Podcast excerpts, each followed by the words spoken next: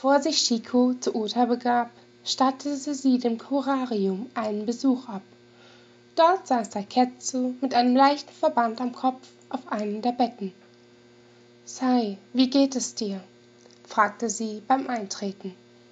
Ihre Freundin sah sie lächelnd an und antwortete Alles in Ordnung. Ich werde mich noch in dieser Stunde wieder zum Dienst melden. Gibt es schon einen Plan in Sachen Numinos? Bei ihrer Erzählung sparte sie das tödliche Risiko für die Bevölkerung der Unterstadt aus.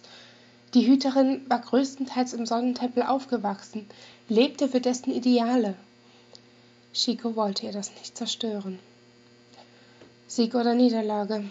Morgen wird es sich also entscheiden, sprach Saiketsu und nahm ihre Hand.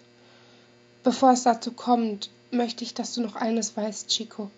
Du bist für mich wie eine Schwester. Und nicht wegen den Gebräuchen des Ordens.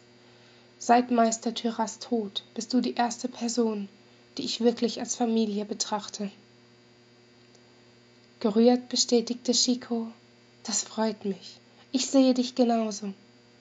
Das ist kein Abschiedszei. Glaub mir, ich werde all mein Mögliches und Unmögliche geben.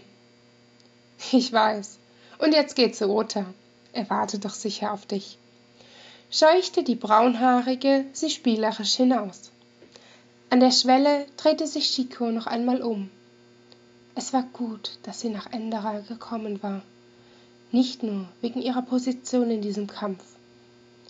Ohne Saiketsu und natürlich Ota wäre ihr Herz noch immer zerschmettert.